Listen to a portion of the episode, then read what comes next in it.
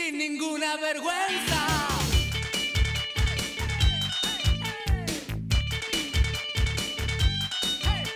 Buenas noches, lo que sonaba era Sudamerican Rockers de los Prisioneros, legendaria enorme banda de Chile. Y yo creo que quien nos acompaña, buenas noches Agustina Espasandín, ¿cómo le va? Buenas noches. Quien nos ¿Cómo acompaña es un auténtico Sudamerican Rocker cuando escribe y cuando filma. El señor es Alberto Fuguet y el placer de tenerlo es enorme. Hola Alberto. ¿Qué tal? Buenas noches. Es lindo estar en un programa de radio en vivo, además. Sí, sí. Y noche. Yo siempre quise algún día tener un programa de radio antes de que existieran los podcasts. Que se llamaba Conversando la Noche. Pero era una idea cuando era, era, que Una- como vía radio. ¿Cómo se llama? Radio. Antiguamente, ¿cómo se llamaba eso? Que había que. Ah, radio- el- onda corta. radio- ah, sí, el que tenías No, la no, no, perilla. onda corta ni siquiera. ¿Cómo se llamaba? Con, radio, eh, radio. radio, sí, con antena, con antena, radio la perilla.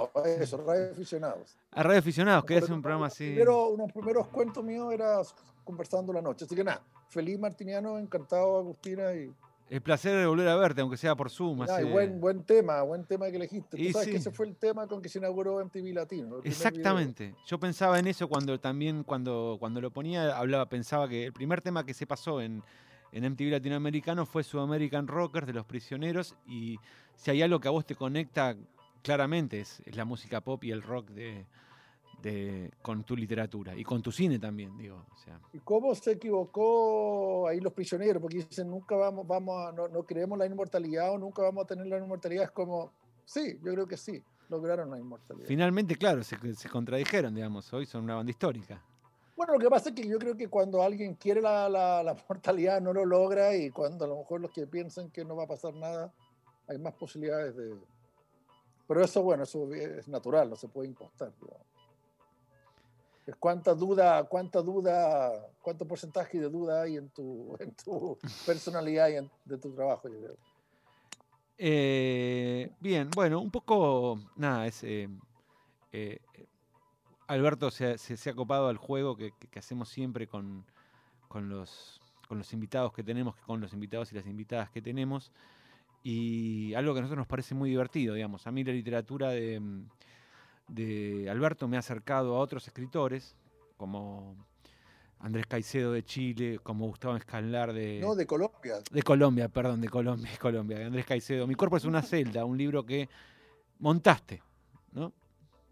¿Mm? Una Eh, especie de documental. y Gustavo Escanlar de, de Uruguay, ese también llegué. Sí, ni me hables, ese es un libro que me duele, pero eventualmente mi meta de este año, del próximo, es que res- resucite Scanlar, que creo que nos hace falta en este momento. Creo que sería muy divertido con las redes sociales, pero el libro, el libro merece circular más y como no es, real- si bien es mío, como es acerca de, de un tipazo no comprendido y friki, un compañero de ruta, eh, Un hermano cósmico, como dirías vos. hermano cósmico. Bueno, yo justamente estoy armando un librito que estoy dudando si se va a llamar, a mi editor no le gusta hermano cos, hermana, hermandades cósmicos.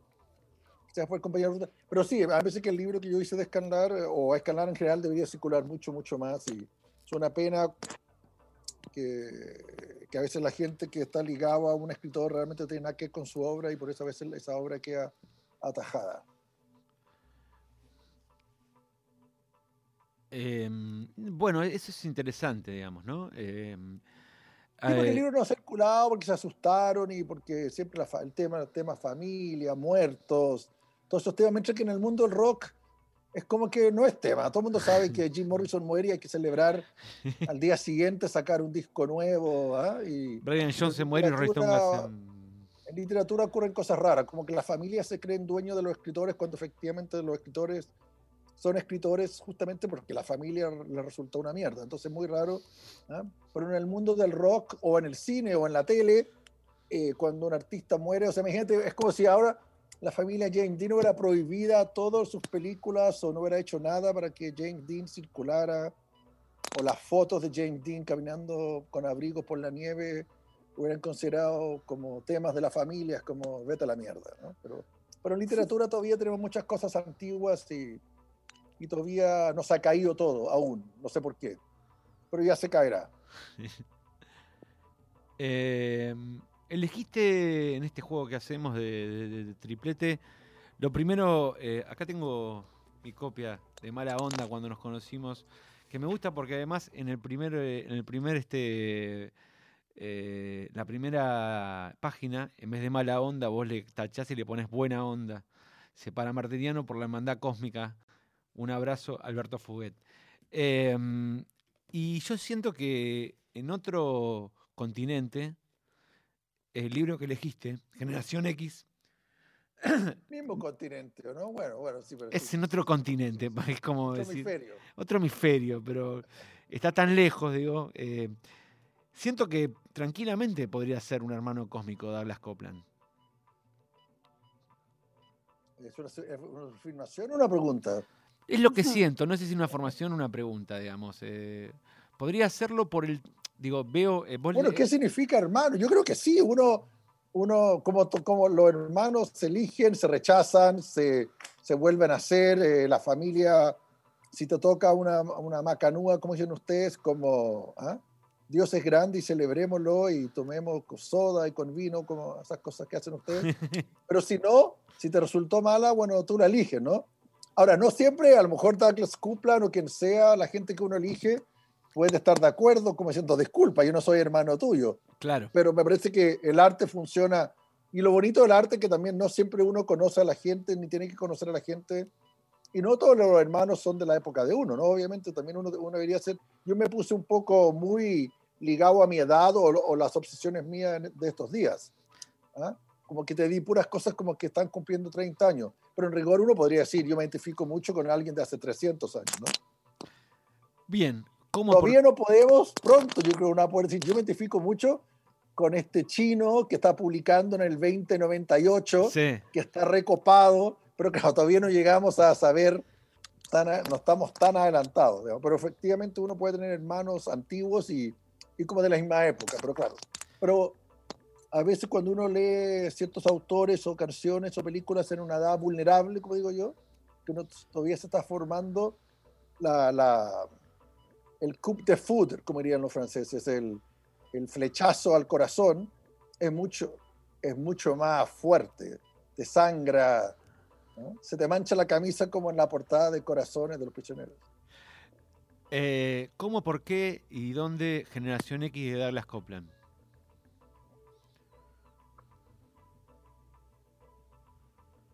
Deduzco, no me acuerdo, pero deduzco que fue en un, en un- en un viaje de ese año, creo. Eh, fue por la, no podía creer. Deduzco, bueno, supongo que había, había mucho menos, o sea, no había internet, desde luego, había mucho menos internet en el 91, no había internet, pero creo que fue en vivo, fue en esas, en esas, en alguna librería bien fascinante, eh, donde uno iba a las librerías, entre otras cosas, para ver qué novedades había, qué libros había. Y deduzco que me sedujo por, eh, porque habían distintos colores, eran como, como helados, ¿no? Había, tenía portadas de cinco o seis colores y eso a mí me pareció que no podía creerlo y me faltó preguntar si eran libros distintos, pero todos se llamaban exactamente igual y me di cuenta como a los dos minutos que, que uno elegía el color, que era como, ¿ah? y yo elegí uno medio naranja, como de, ¿ah? como un naranja muy lindo, como más como naranja, como de un helado de naranja, un helado de mandarina, algo así. Y, y lo perdí. Así que efectivamente, una vez que te lo recomendé, yo tengo todos los libros de Kuplan, tengo uno firmado en Chile, pero no tengo generaciones que sí que tengo que haberlo perdido. Y me di cuenta que no está muy online. Al final tuve que bajar uno, un PDF que no puedo subrayar, porque parece que él no quiere que esté en ebook. Así que interesante. Entonces eso, no, no podía creer esto que, que parecía Instagram un poco, ¿no? A lo mejor la gente que nos escucha, que no entiende nada, era un libro que tenía visualidad, que estaba diseñado, que tenía blancos, o sea, uno podría hasta reclamar y decir, oye, ¿no? Eh, hay muchos blancos, estaba lleno de pies de página, Mucha glosa propia, ¿no? Me hacía mucha acordar. glosa, efectivamente a los lados, mucha intervención, muchos cómics. Después uno ve incluso libros de Scanlari y uno dice, este tipo leyó Generación X también, digamos, ¿no? cuando decís blancos te referís a blancos tipográficos de la página, como una forma de Claro, estructura del texto. Claro, hay momentos que cada, cada tantas páginas parecen em, como letras, o sea, hay como no, como un donuts o como así, como incluso juegos visuales con la Claro. tipografía y, y muy lindo, o sea, también es como, y ahí yo me di cuenta que también, claro, escribir también, o la literatura no es solo letras, también importa el total. diseño, los capítulos, uno dice ya, este libro es solo una sábana, quizás está bueno, pero a lo mejor me cuesta leerlo. Y, y claro, y uno ya estaba con la imagen de, de la moneda de esa época, que era probablemente lo, lo que hablábamos, videoclips o películas. Y, y quizás por eso nos sentimos, no nos costó tanto aceptar Internet, ¿no? Porque Internet no era tan distinto a lo que estaba ocurriendo en la tele. Y, Y, y era ese- muy pop art, también parecía diseñado Claro, por Andy sí. Warhol. Sí, sí. Mm. Y, y ese flechazo, esa historia de, estos de, de estos tres como veinteañeros que deciden como en un Sí. punto em, darse por vencidos del mundo, digamos, como, como eh, ¿qué es lo que te lo que te fascinó, lo que te hizo ser elegir? Mira, yo, yo no sé si te puedo responder, pero te puedo responder que ahora estoy medio fascinado con Kuplan porque me está bajando una especie de de como de canon, como de revisar un canon de gente que le fue mal o que no son canonizados, porque yo no siempre estoy de acuerdo con los nuevos cánones o con la gente que ahora está muy hot, ¿ah? Y que a veces yo siento Eso lo que- sabemos, sí, sí, ese es un... que, que a veces están hot por motivos que no son extrema- necesariamente artísticos y literarios. Básicamente siempre la, la política o en el sentido amplio del término, ¿no? digamos, sí, hay temas que se ponen de moda, ¿no? Y merecidamente. ¿ah? Pero claro, a veces se confunde eso con el periodismo, con el reportaje. Obviamente hay temas eh, que tocan. Entonces, claro, agenda, ¿no? Claro, claro. Y agenda, esa es la palabra, Agustina. Y, Sí. y Kuplan, si bien inventó una agenda, exacto, la agenda fue tan grande que se la comió y él mismo tuvo que hacer lo posible. Y a partir de ahí fue, que, fue, fue tildado como el imbécil que escribió Generación X y a mí me atrae cuando alguien no puede zafar de su, como su pasado lo condena, ¿no? Porque a mí me parece que al final es un escritor de puta madre Sí, a mí lo que menos me gusta del libro es el título, quizás me gusta más el otro título. de- ¿cómo cómo se llama en español? ¿Cuentos para una generación acelerada? sí, eh, sí, Generation X, eh, sí. Tales for an Accelerated. ¿Y en español, cómo tú que tienes el libro ahí? No, lo- acá, lo acá solamente eh, Generación X, eh, tiempos Claro, es una modernos. portada horrible, la peor de todas. horrible, Estaba sí, sí. mirando la china, obviamente más española. linda, la japonesa. esta es la española. Y todos los españoles lo hacen, a veces se equivocan mal. Y No, incluso, ese libro, ese libro además debió haber salido un anagrama.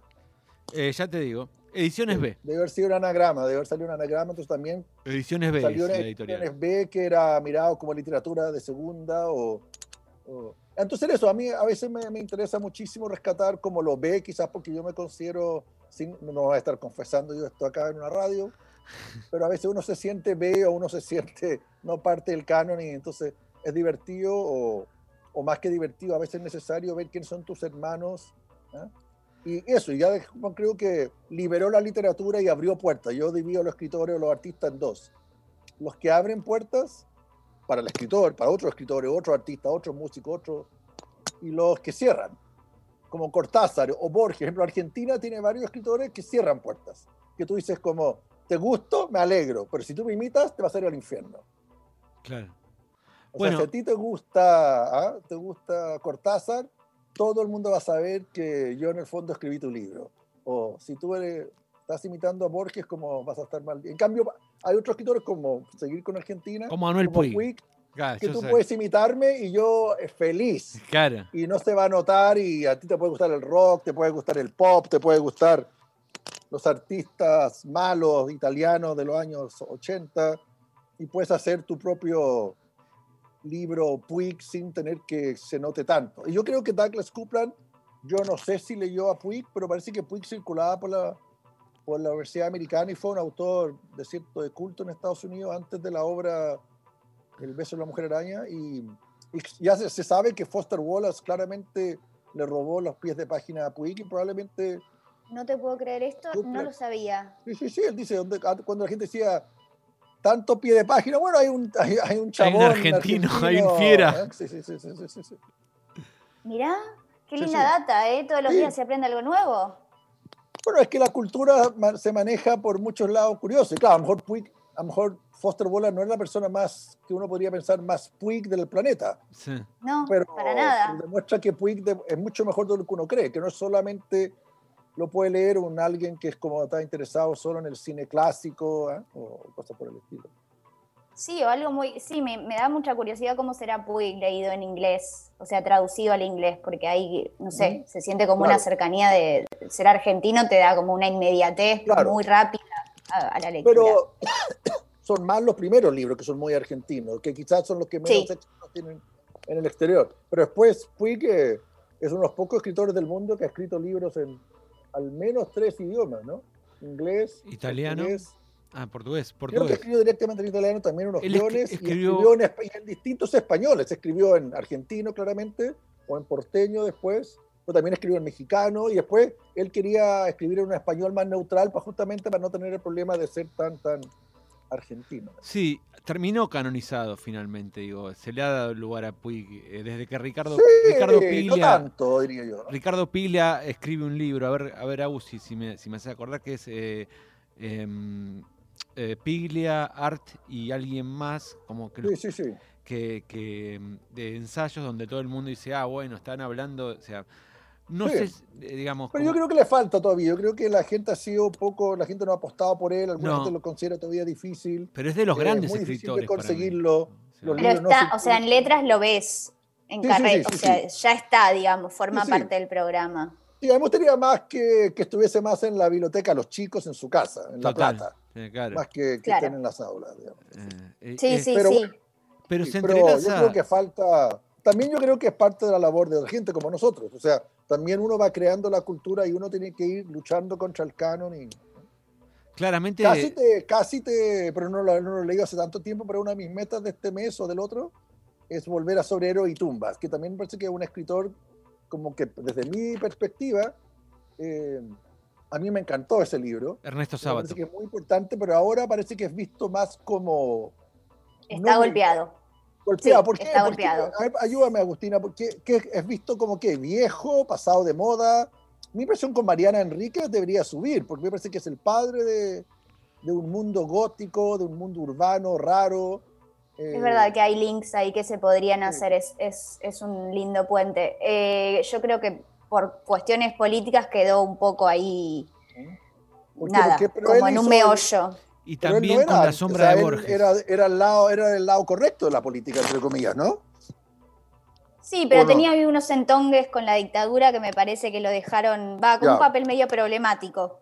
Ya. Y, y además a Bueno, él, entonces, pues, a lo a- a mejor él- hay que esperar. A él, a él lo cubría la sombra de Borges, digamos, también, ¿no? Eh, Y también creo que por lo que yo recuerdo, el túnel la ha hecho muy mal porque se dan hasta en todos los colegios Sí. en América Latina. Sí, sí, sí, sí. A mí el como- túnel me encantó. Esta es una confesión, me espero que no, no lo sepa mucha gente, pero a mí me encantó el ¿Por túnel. qué? A ver, ¿Por qué no? Porque también, porque entonces está bueno. Bueno, Sí. como dicen, no hay placer, el placer, un- nunca un placer debería ser culpable. No, pero no. ¿por qué? No, pero es culpable. pero ¿por qué? ¿Por qué? ¿Realmente te parece una, una chongada o, o es que también la gente lo mira en menos? Bueno, me Sí, parece creo fascinante. que con sí, mayor razón está- quiero, con mayor razón quiero releerlo y quiero escribir algo de él, digamos. Me parece que lo tenés que hacer. Yo te doy, sí, sí.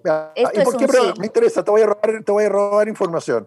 ¿Por qué crees que tú no puedes decir en público que te gustó el túnel? Es- Quedas como, que, out, quedas como ¿no? una... Quedas como políticamente. una es una chica- cosa medio naif, Ya, quedas pero... como eh, naif. No, más bien creo que, o sea, en lo personal, creo que tiene que ver como con un recorrido de lectura y fue como un flechazo que habré tenido a los 14 y 14. después hubo como lecturas muy superadoras que me hicieron darme cuenta que había cosas que tenían que tenían un impacto mucho mayor en mí como lectora y como persona que escribe. Bueno, pero es como negar que tú alguna vez fuiste a séptimo básico. Me parece que, No, ¿Qué sí, tenés, querías? tenés razón o totalmente. sea, eh, ¿qué me querías? ¿Que fueras a, a segundo de, de la facultad en séptimo básico? Y también me parece que hay cosas, o sea, no sé, hay, hay películas de Disney o... Yo creo que es muy problemático el tema de leer libros en, en- en- en resumen, es muy peligroso, es muy problemático, no peligroso, leer libros en el colegio ¿ah? y que alguien elige y termina en canonizar. Por ejemplo, aquí hay un escritor estupendo, medio argentino, se llama Manuel Rojas, Sí. se llama Hijo Mm. Ladrón, que nadie lo admira, nadie lo quiere porque es, como considerado es- eh, lectura de colegio, digamos. ¿ah? Pero es O más sea, yo de mismo, Mala Onda se da en el colegio y a mí me parece un horror, digamos. ¿Mala onda se da en el colegio? ¿En qué colegio? En muchísimos. mío. Antes, en muy pocos, después empezaron a despedir a los profesores. Sí, claro, me Pero imagino. el tiempo pasa y ahora yo te diría que en muchísimos colegios. ¿Y cómo lo, eso como tu sensación de ver, eh, vamos a contar un poco que Mala Onda es el libro que, que- que- es la primera novela de, de Albertos. Salió Eh, por, en, en Buenos Aires en Biblioteca del Sur, donde después Sí. salió Rapado. Rapado. Eh, salió Nadar, nadar Solo de... de Juan Ford. No, perdón, Nadar Solo lo confundo, que es una película que me encanta. Na- nadar eh, solo es de Nadar- Ezequiel Nadar de Acuña. noche, Nadar de noche. Sí, Nadar de Noche y Historia Argentina de Fresán. De Fresán. Y, de- y- Y- y escritores mucho más importantes, quizás porque yo no los conocía, pero a mí me parecía que estos eran como los que tenían como mi edad. Pero claro, ahí mirando la solapa, claro, el libro que salió un mes antes que yo fue uno de Fogwill y... Linda colección, muy linda Sí. colección. Eh, bueno, una- Espera, la- pero está bueno esto que decía recién, sí. eh, de, de no negar las lecturas pasadas. Es como si te tatuaste uno, un Claro. de los piojos, no te lo tapes. Y si pusiste que Winona quedémonos con Forever, esto. Winona Forever, digamos. claro, exacto, claro. Sí. Y además, pero ojo, no sé, ¿qué pasa si el día de mañana yo voy a un, si estuviéramos en un mundo que todavía hubiese bares o boliches, como dicen ustedes, y reparto el túnel y digo por Agustina, no sé, o, o invento un nombre, por Luciano Fitipal, no sé. Y yo creo que el túnel podría gustar muchísimo. No- no, o sea, no tengo claro, yo no lo he vuelto a leer, pero no sé Es si un es gran tan ejercicio. como creemos. Sí, sí, sí, sí. Exactamente. Borremos el nombre de sábado a ver qué pasa. Claro. No, yo creo que no. A, a mí me parece que generalmente cuando un autor es bueno, generalmente es bueno incluso cuando sus libros no son tan buenos, digamos. ¿ah? Pero a mí yo me muero ganas de leer Sorero y Tumbas y yo fui a Buenos Aires la primera vez que fui en mi vida.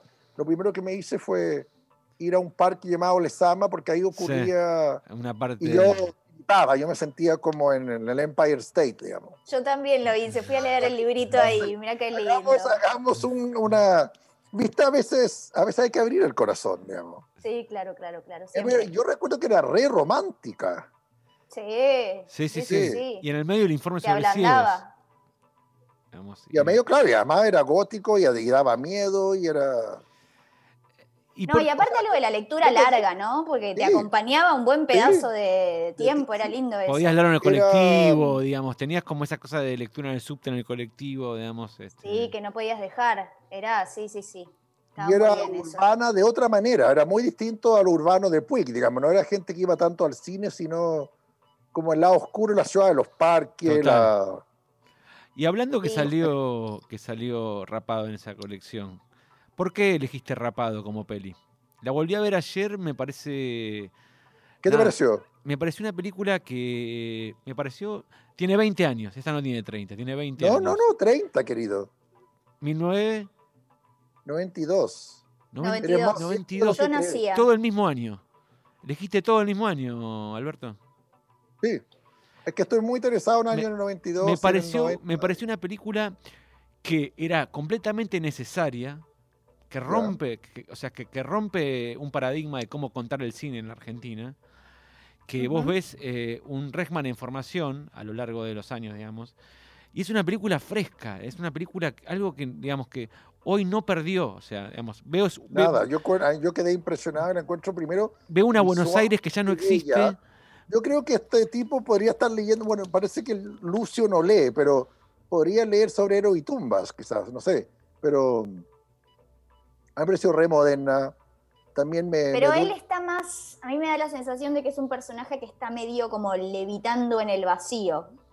No chico, sé si puede, sí, no sé si Sí. le, como No lo podría sería leer, no raro podría- lector. y, y me Sí, hizo, y me hizo no acordar leer. un poco a, a- O sea, a cuando lo- camina, cuando camina con sin zapatos por Buenos Aires, ¿qué sector es ese? Buenos Aires se ve precioso sin usar ni una toma del Nada, obelisco. nada. De, ¿ah? Yo creo que entre las entre en que Happy Together y estas son las que Buenos Aires más como se luce, sobre todo un, un Buenos Aires muy privado Total. Y muy como de clase, de una especie de clase media, porque tampoco nada es tan design. No, no es, de- es no, un retrato todo lo como. como de mierda un poco, ¿no? Sí, retrato- eso la belleza de eso, Sí. totalmente. El A mí hay una retrato. toma que me parece que yo, yo no acordaba del libro, que me parece brillante, como uno de los mejores diálogos escritos sí, en idioma español. hay, que, hay que exagerar. Sí, pero sí, sí. que cuando están en Ezeiza, que parece un aeropuerto en Nairobi, ¿no?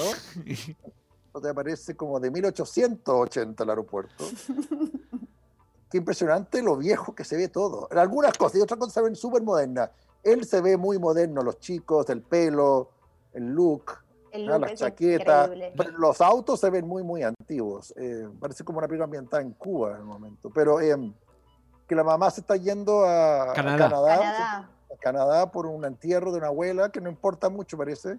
Y a él No. no le importa nada y se le pasa una lista que, De discos. para que De le compre discos. discos. Sí, sí.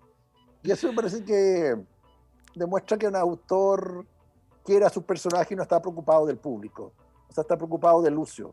Porque quizá lo que en otro libro correspondería que el chico se ponga a llorar ahí en el aeropuerto, debajo del letrero de Lloyd Aero Boliviano, algo así, ¿no?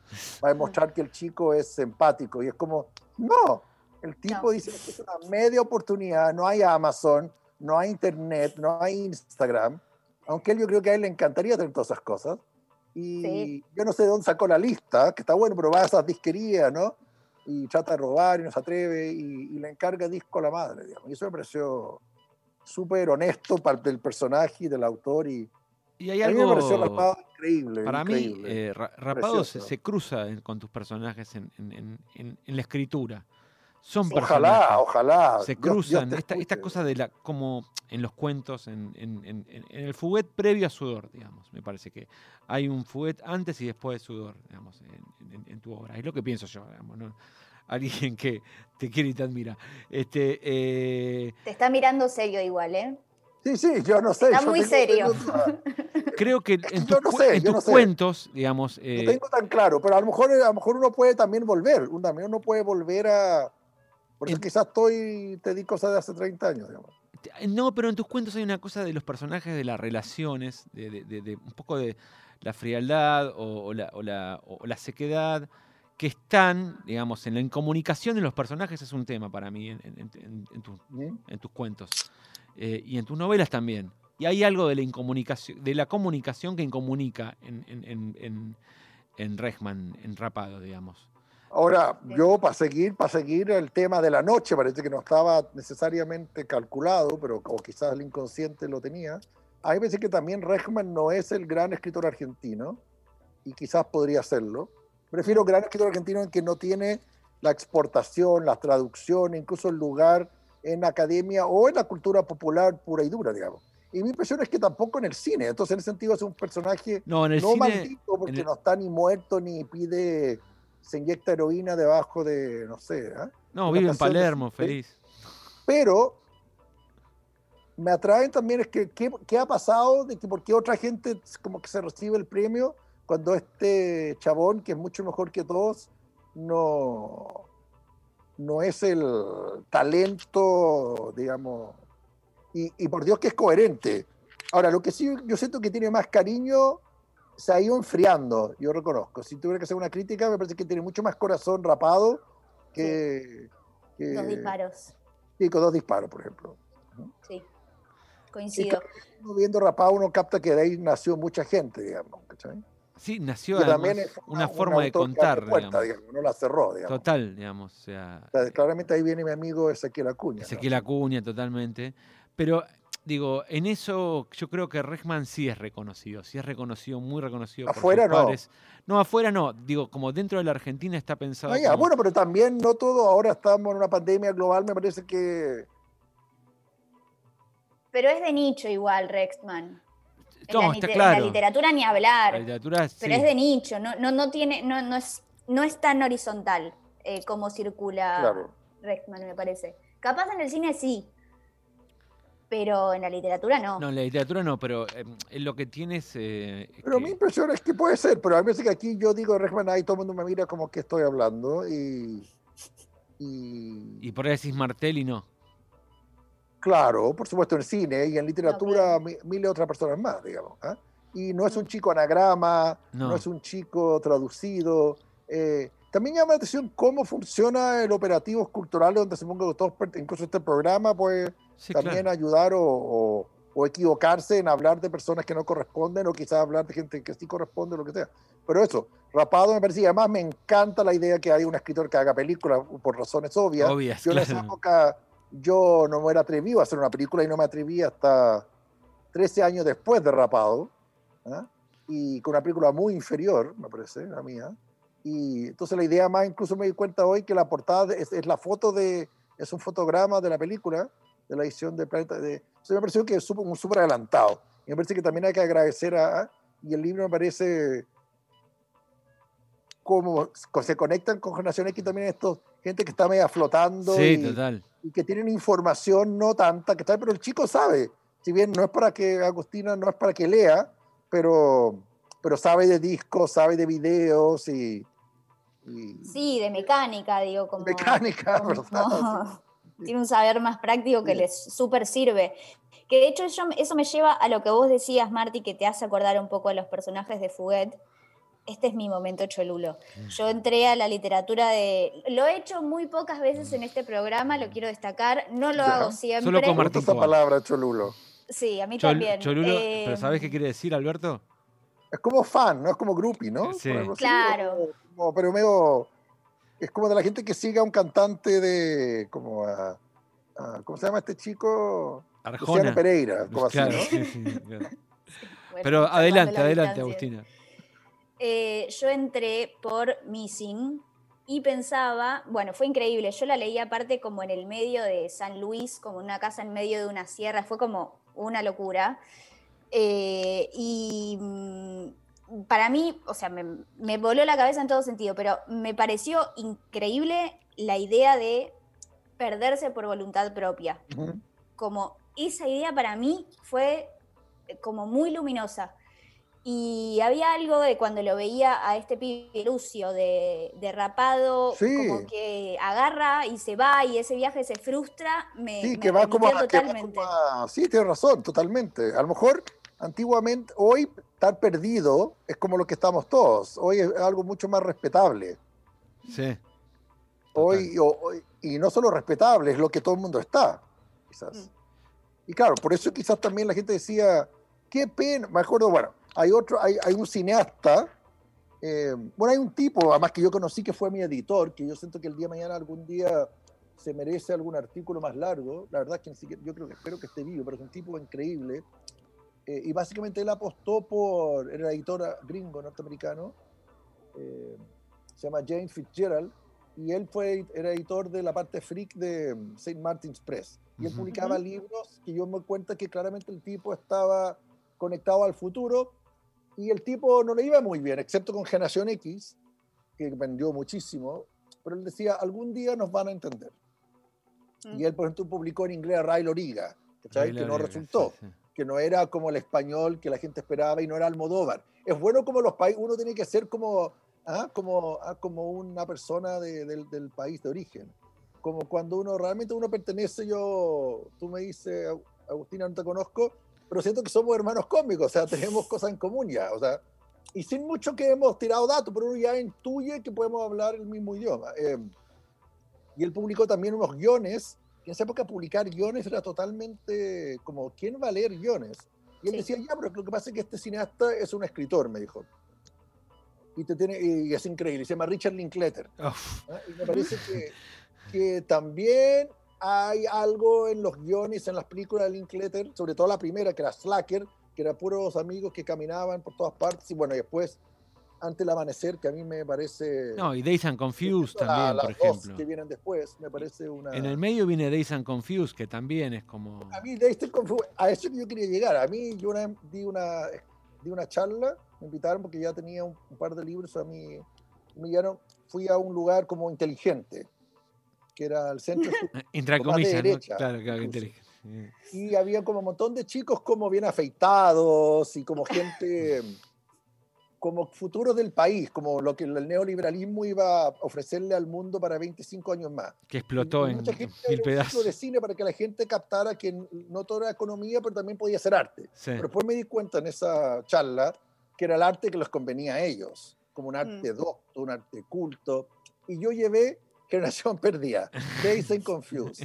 Bueno, fue una de las experiencias más desagradables porque todo mundo, excepto un señor de 70, la odiaron y me querían pegar a mí. Que cómo habían perdido que toda esta gente merecía ir presa, poco menos. Era una oda a las drogas, al, ne- a- al nihilismo. a- Sí, sí, sí. y a mí me pareció que una película más la diversión, digamos, una y bellas que existen. ¿eh? Totalmente. Y en el año Yo 92. ese día me fui del Centro de Estudios Públicos caminando, desolado, sintiendo que no tenía zapatos morales como Lucio enrapado. Pero es buenísima, es una gran en un anécdota. país donde Dazed and Confused es considerado peligroso, ni siquiera mala, Subversiva. peligrosa, inútil y torpe. Claro. Muy retrógrado, como Claro. muy atrás. Eh, está atrás. 1992 es Y estar en el Automatic for the también People. es desagradable, Agustina, porque también, También. es como estar adelantado, como yo creo algunos de los artistas que estamos hablando hoy, también es duro. Yo creo que lo ideal es ser del presente y que te quieran en el presente. Yo creo que vos sos un artista del presente, Fuet. ¿Cómo? Yo creo que vos, Alberto, sos un artista del presente. ¿Qué pasó? Yo creo que no sé, no me corresponde decirlo. Yo creo que no, yo creo que no. Yo creo que sí, pero estoy, bueno. pero no me atrevo a decir si soy del pasado. No creo a que mí me seas del- encantaría pensar que del Creo futuro. que sos, digamos, son- ¿eh? no, yo creo que fuiste, creo que estuviste en un momento, fuiste, sos un artista del futuro, pero llegaste a un momento en que el reconocimiento te llegó. Yo- digamos, me parece. Ah, puede ser, puede ser. Pero a mí eh, me parece que hay, creo por que ejemplo, hay una Rapado. generación ¿Qué como la es? mía. Rapado una generación es como la mía. Es pasado, es presente. No, es, es, es, es- es todo. Inmortal, es inmortal, sí, sí, sí. rapado. Una Para generación. mí es presente continuo. Exactamente, Sí, es presente continuo. que. Y tu literatura es presente continuo. No, no, no es, eh, no, digo, te adelantaste con sobredosis, te adelantaste con, digo, cuando yo leí eh, Mala Onda, Matías Vicuña, muchos nos sentimos Matías Vicuña. Un montón de gente en, en- en Latinoamérica, un montón de, de- de adolescentes sintieron Matías Vicuña. Entonces, eso es instante, es, es- es presente. Que, que- que ese presente después te volvió, digamos, porque muchos seguimos leyéndote. Después, bueno, nada, te conocimos, yo te conocí, digamos, Yo te creo aprecio, que sos un grande. que pero- un libro una- o una película no tenga, o sea que yo creo que hay que ser, no sé si valiente la palabra, pero mi impresión es que todavía, todavía queda, sobre todo en el mundo más de la literatura quizás, en la música no, pero mi impresión es que en el cine un poco más, como que, que es mejor seducir con la inteligencia que con el alma. Y me parece que lo que tiene en este caso Rapado, que, que yo no le vi mucho intelectual. O sea, a lo mejor podemos estar hablando, mi impresión que no es una película sobre el menenismo, ni, Mm. ¿ah? o, sea, o sea, alguien el día de mañana puede hacer un paper, pero me parece que es sobre Lucio. Y, y que Reskman le Sí. tiene, podría ser un bobo Lucio. Y yo creo que ahí, yo creo que en este tipo de película hay una prueba como una prueba de la, de la blancura. Es como que, ¿qué, tú, ¿qué opinas tú de estos personajes? O sea, ¿qué opinas tú de la gente de Generación X? Boludo, ya. Eh, estás tú entrando al libro de otra manera. O ves Sí. tú rapado y qué te pareció Lucio. ¿Ah? Que se deje crecer el pelo y vaya a clase, no sé, algo así, ¿no? Mm. Eh, Del año 92 es también Sí, Automatic for... eso. Perdón, ¿eh? Es, es Automatic for the People, el disco que elegiste.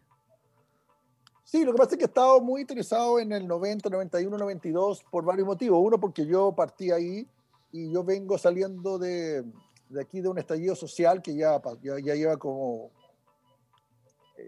como un año y medio, algo así o más, o dos, pero el slogan era no, eran 30, no son 30 pesos, eran 30 años. Y de repente quise ver como, no sé, poco a poco me fui mirando, investigando, investigándome a mí mismo, yo creo también, y mis cosas y eh, lo que a mí me formó, porque también era etapa de formación.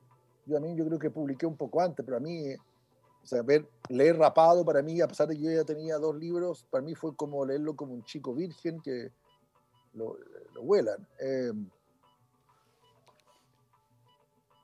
estoy muy interesado en esa época, en lo que se llama la transición chilena y, y- y los objetos culturales, digamos, ¿eh?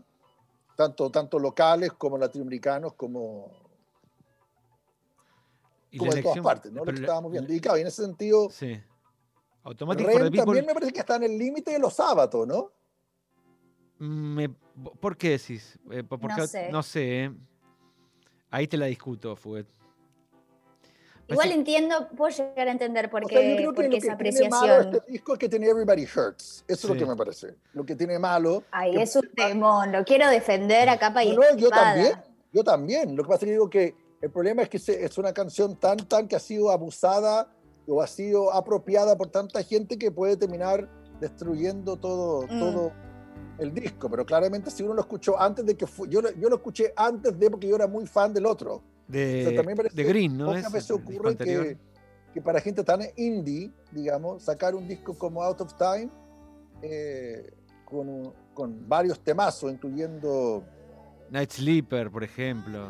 Eh, no, eh, Night No, Swimming. no, eso está, Night bueno, Swimming. entonces, increíble pasar de Out of Time, donde está Losing My Religion y, y tantos otros, y pasar a Automatic for the People, generalmente la gente no se pega un dos, dos tan increíbles tan tan seguidos, digamos. Bueno, y ahí está a mí, a mí es el tema que más me gusta a mí, es Night Swimming. Night. Swimming.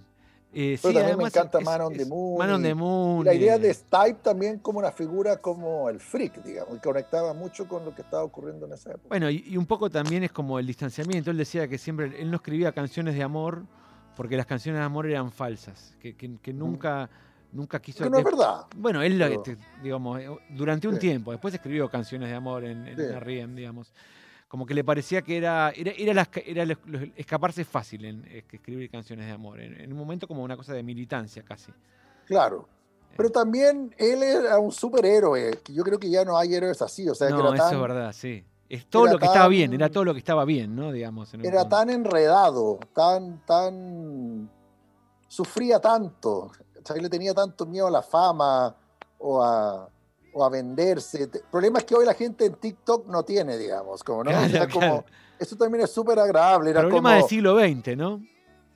Claro, es más, siglo- no sé, siglo XX, sin duda. Como que él quería ser claramente famoso y ser como Rambo, pero tampoco quería ser tan, tan famoso, ¿no? Entonces eso es bien interesante, algo que yo siento que hoy eso no ocurre. De hecho, Total. ahí estaba leyendo como que hay, incluso hay como frases o, o letras que podrían ser consideradas contra el primer presidente Bush.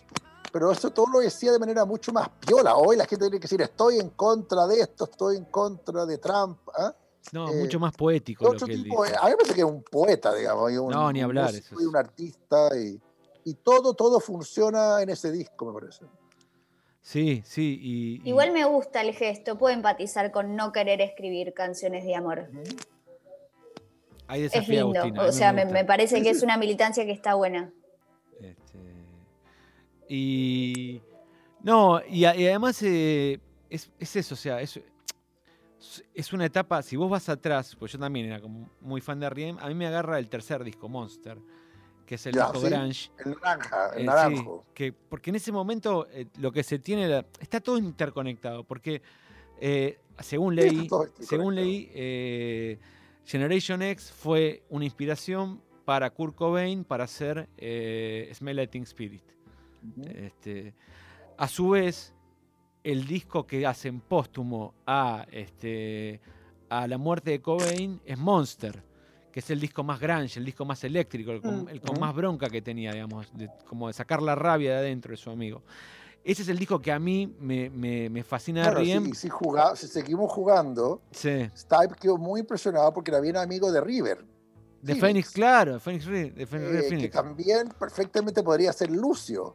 ¿ah? O, Total. o- por eso también digo que, que existe algo y también llama la atención que por qué cuando hay lo que no es que este me, llama la atención que cómo sería el mundo si ciertos autores o artistas más más ¿Cuán- periféricos hubieran estado en la conversación tal como estos artistas estaban en la conversación nuestra. O sea, mi impresión es que Linklater, que es un en esa época era alguien bastante B, que en Chile nunca llegó su película excepto en VHS, Slacker nunca llegó, pero igual la gente viajaba como la mamá de Lucio y uno podía encargar, o, lo, o llegaban las revistas a los kioscos de la calle Florida en Buenos Aires. eh, el que buscaba podía encontrar, pero mi impresión es que hay cosas que, no, que son muy difíciles de lograr, sobre todo si se necesita una traducción de por medio. ¿no? Entonces, claro, Mm. nosotros estamos súper influenciados por toda esta gente, pero ¿qué hubiera pasado si ellos, si no sé, Rapado hubiera influenciado a Michael Stipe? Pero yo veo ahí hermandad cósmica, digamos, claramente, ¿no? Exactamente. Eh, y, y- y no, quedé. Bueno, a hubo hermandad cósmica entre Foster Michael Wallace y Puig. un poco los videos, yo quería hablar un segundo de los videos, Sí, dale. que también no, sé, no inventaron los videoclips, para nada, pero sí tuvieron mucho control, y los videoclips er- parecían todo hecho por amigos o por ellos mismos, y, o sea, había también la estético, pero en estético en el otro sentido de la palabra, no era solo la foto de que se vean como guapillos. Entonces había todo un mundo y mi impresión es que eso es como un una suerte de cine indie o la idea del do it yourself o de películas que ahora se pueden hacer con, con una cámara ¿ah? o con un video. Recordemos que todo eso, esto es todo pre-internet. Claro. Yo a veces pienso que cada vez, no es algo que me ha pasado, yo no sé si estoy envejeciendo por hora, pero a veces siento que, y con eso sería como dispararle dos disparos a ustedes, porque es como, gracias a la tecnología estamos hoy hablando, pero como que el año 97, 98 se produjo una cata, un cataclismo y no nos dimos cuenta. Nada, Yo cada vez estoy más como, con, eh, no sé, con dudando de que hasta qué punto, incluso releyendo a Kuplan, ¿no?